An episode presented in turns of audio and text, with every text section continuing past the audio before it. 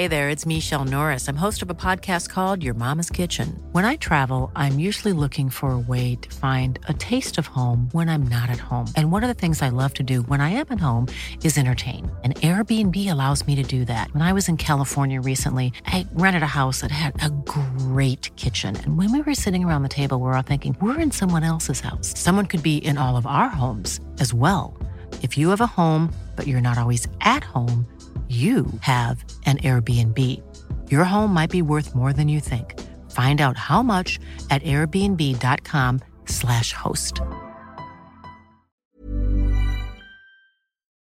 Nous sommes en guerre. Moi, moi, je, personnellement, je m'étouffe. Accélère Accélère Ils sont aux ordres du pognon Merci. Faut laisser la star tranquille. Des nouveaux tirs de missiles lancés par la Corée du Nord cette semaine. Alors, que se passe-t-il exactement et faut-il s'inquiéter de ce regain de tension? C'est donc ce que l'on va voir maintenant. Salut, c'est Hugo, j'espère que vous allez bien.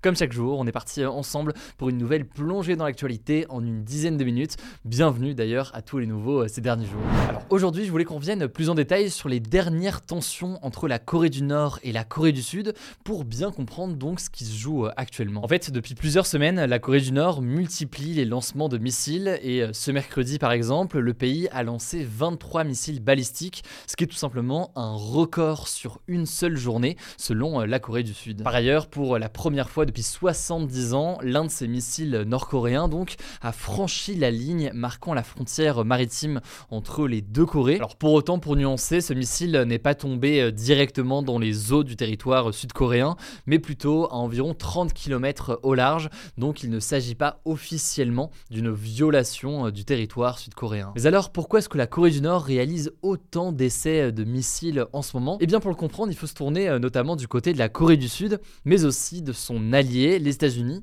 En effet, la Corée du Sud et les États-Unis mènent ensemble une série d'exercices militaires. C'est en fait la plus grosse série d'exercices depuis 2018. Et ce lundi, ils ont notamment mené une opération d'exercice aérien baptisée Tempête Vigilante. Alors selon la Corée du Sud et les États-Unis, ces exercices sont défensifs. En gros, ils visent à protéger la Corée du Sud d'une potentielle attaque nucléaire qui viendrait de la Corée du Nord.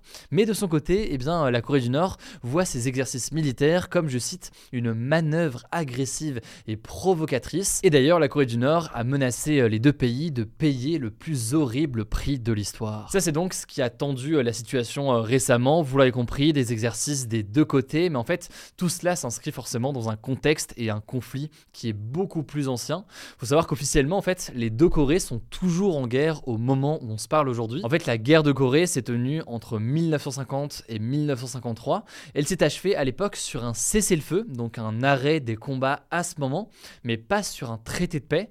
Et donc, à ce moment-là, en 1953, sans traité de paix, une frontière démilitarisée avait été euh, tracée entre les deux pays pour faire en sorte donc de mettre fin au combat malgré tout. Il y a donc cette zone démilitarisée entre la Corée du Nord et la Corée du Sud.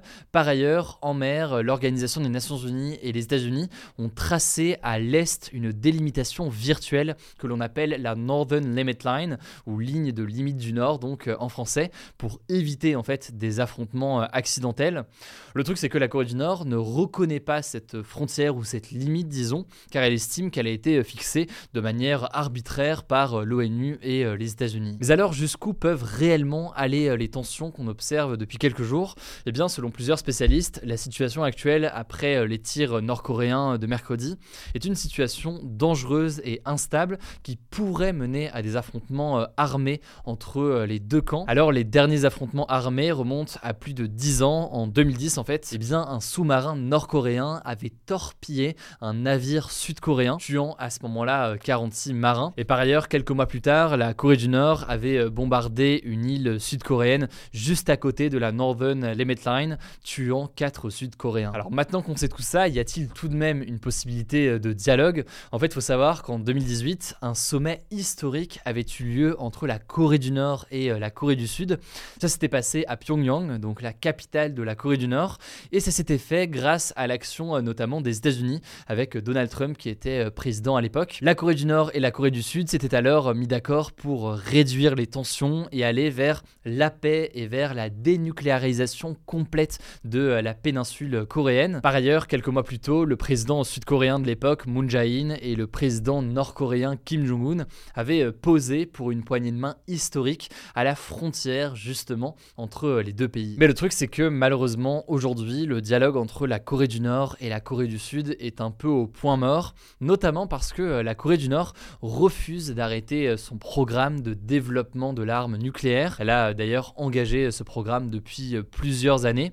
Il faut dire aussi que depuis 2018, eh bien, les dirigeants sud-coréens et américains ont tous les deux changé. Or, eh bien, les deux nouveaux dirigeants de ce pays souhaitent se montrer plus fermes vis-à-vis de la Corée du Nord. Alors du côté de la Corée du Sud, c'est Yoon Suk-yeol qui a remplacé son prédécesseur Moon Jae-in. Et du côté des États-Unis, je ne vous apprends rien, c'est Joe Biden qui a remplacé Donald Trump.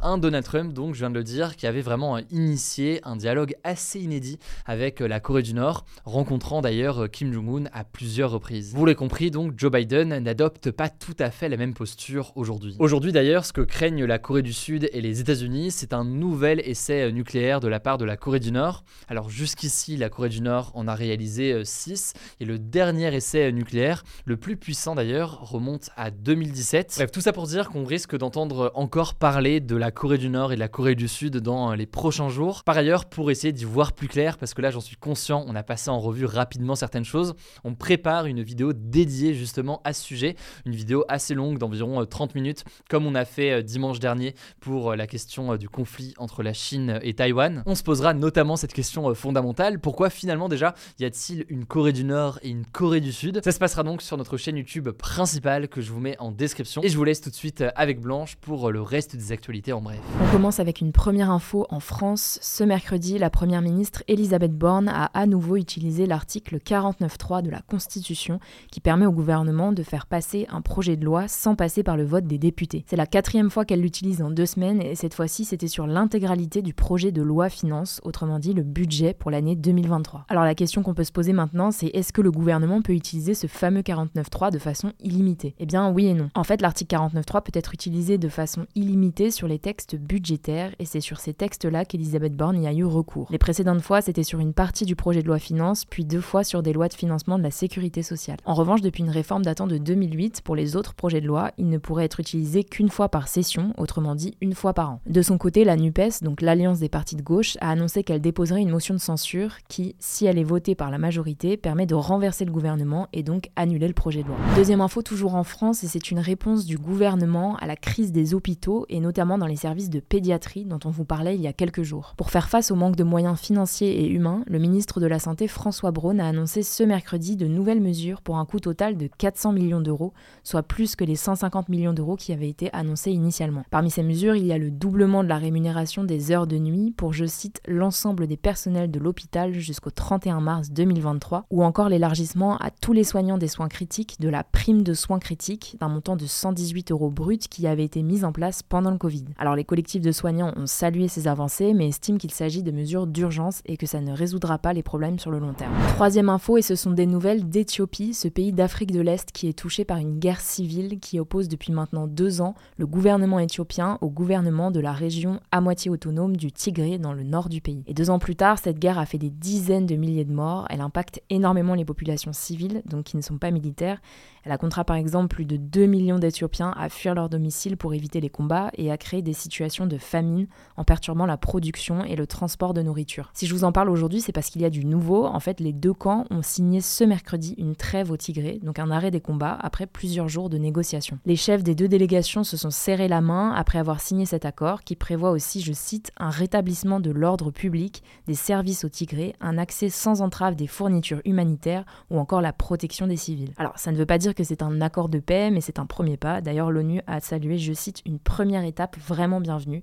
On continuera de vous informer là-dessus les prochains jours. Quatrième info, ça concerne la très contestée Coupe du Monde de football masculine au Qatar qui doit débuter le 20 novembre. Eh bien, le pays a refusé la création d'un fonds d'indemnisation pour les migrants qui ont travaillé sur les chantiers des stades. C'était une mesure réclamée depuis des mois par les ONG Human Rights Watch et Amnesty International qui luttent pour la défense des droits humains. Le but avec ce fonds d'indemnisation, ça aurait été d'obtenir des compensations pour les migrants victimes d'abus de la part de la Fédération internationale de football et du Qatar. Alors ces abus, ça peut être des blessures, des salaires impayés, des frais de recrutement illégaux et même plus grave des décès. Alors de son côté, Ali Ben Samik Al-Mari, le ministre du Travail du Qatar, a dénoncé, je cite, un coup de communication de ces ONG et a rappelé que le Qatar avait mis en place en 2018 un fonds d'indemnisation pour les travailleurs ne percevant pas leur salaire. De son côté, la FIFA a déclaré mi-octobre qu'il y avait un dialogue en cours pour des mesures en faveur des ouvriers sur les chantiers. On vous tiendra au courant. Enfin, dernière info, je voulais vous parler d'une mesure écologique en Allemagne. Les entreprises qui fabriquent du plastique vont être obligées de participer au coût du nettoyage des déchets dans la rue. En gros, le